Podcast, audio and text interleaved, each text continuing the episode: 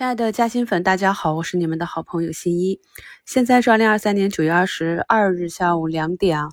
那今天上午呢，两市的成交额就已经过了五千亿了，也是符合我在周三、周四跟大家讲的。虽然说市场呢看起来比较低迷，情绪呢比较悲观啊，但是我们依然要跟紧了这几个比较关键的指标，像外资的流向。市场的成交量，那如果外资呢是在节前持续的流出，成交量持续的低迷，那大概率的还是一个横盘窄幅震荡或者阴跌。那今天早盘开始就看到北向资金呢是一路向上，目前呢已经流入接近五十个亿，两市资金呢也是明显的放大，并且当市场反转的时候，要关注哪些方向呢？首先就是对指数。影响比较大的金融、保险、券商，那可以看到呢，证券、保险、银行今天呢都是有资金持续的流入啊，板指呢也是持续的走高。那大家伙贵州茅台目前也是上涨了两个多点，上证指数呢也是马上要去突破十日线。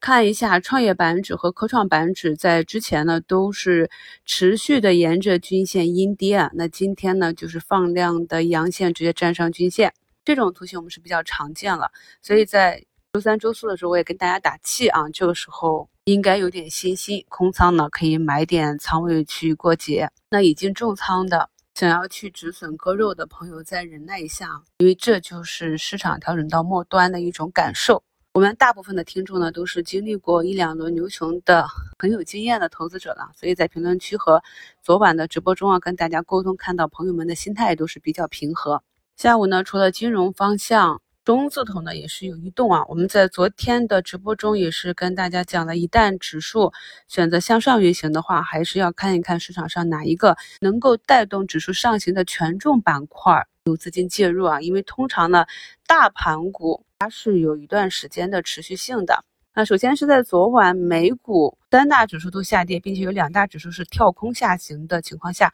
我们的市场呢只是一个小幅的低开。那这样一个低开呢，就是强于预期。然后再观察到啊，今天领涨的供封装光学 CPU 这个板块内的个股，早盘冲高之后啊，没有像以往那样回落，而是持续的震荡走高。所以呢，今天特别早，在上午十点十分就给大家把五评发出来了，也是承诺大家的。我一旦发现市场上有什么变化的话，都会在第一时间跟朋友们分享。经过了漫长的下跌之后啊，场内的大部分资金仍然是保留一个熊市思维，就是涨一涨要马上跑。这也是造成很多朋友熬过了底部，但是当市场真的发生了变化，弱转强的时候，反而是没能够拿到个股啊主升阶段的这样一个涨幅。所以我们的思想呢，要跟随市场上不同情况、不同周期，要随时的去做一个思想上的切换。在昨晚的直播里呢，也是跟大家去分享了现阶段，如果我们想要去布局，除了底部有成长逻辑、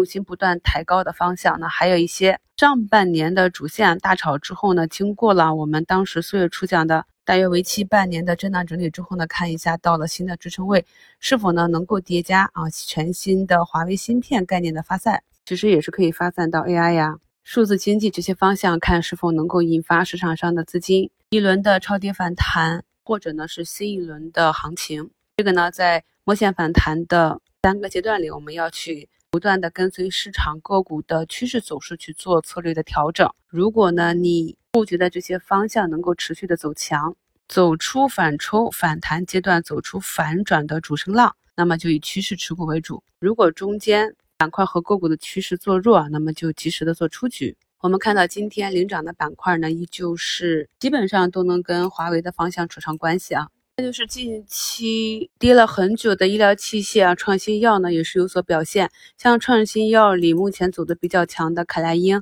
也是连续两根大阳线直接站上年线之后呢，三个阴线的回踩，今天又是五个多点的涨幅。一方面呢，它也是减肥药这个方向；另外一方面呢，有据说是接了李来的订单。具体是哪一个方向呢？我们还不太清楚。大家呢在看到图形、听到一些小作文的时候，只要做相应的应对就可以了。重点呢还是趋势持股，比如说减肥药这个方向，我们类比海外市场呢还是有比较大的空间。但是我们目前没有拿到批文嘛，这一点呢昨天在直播中也是讨论过了，所以基本上还是蹭概念以炒作为主。市场的主线呢也是在华为首推。Mate 六零上线那天，也跟大家讲了，大概率呢，这就是接下来一段时间行情的主线了。在这个链条上的核心公司都有机会轮番表现。今天是周五啊，下周又是长假。那目前已经到了两点，市场还没有回落的迹象，可以看到也是有大量的大空资金回补啊。我们 A 股市场确实比较卷，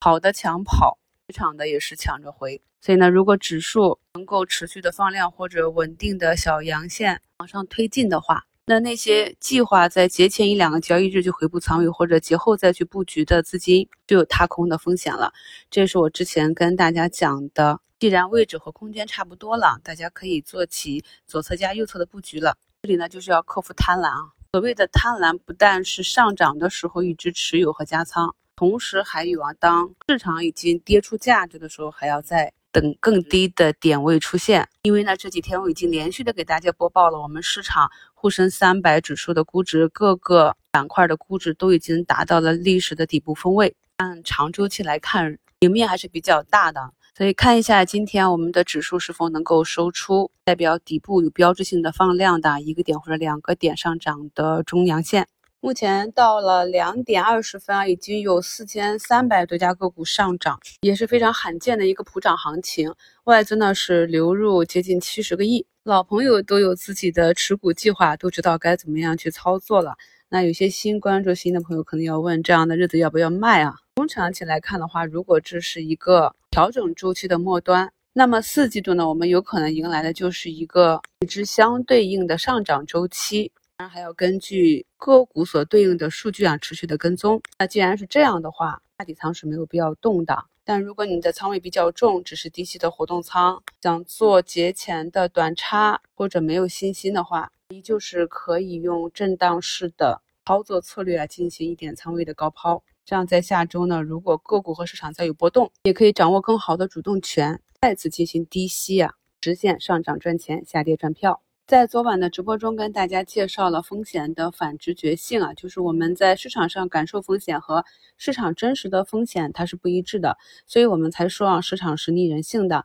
那图四呢，就是昨晚直播中跟大家截图，截止到九月二十号。我们的沪深三百、上证指数、深成指、创业板指、中证五百的估值情况，近期的行情虽然呢比较坎坷，也很低迷，但是我们一路走过过去三年的坎坷的市场行情，看到大部分的加薪粉都能够非常理性和淡定的去应对。目前啊，盘前发布三年不减持的昆仑万维已经去摸板了，百分之二十的涨停啊！财富趋势、指南针、同花顺啊也均有大幅的上涨。恭喜朋友们终于熬出来了！祝大家周末愉快，我们周末一周展望见。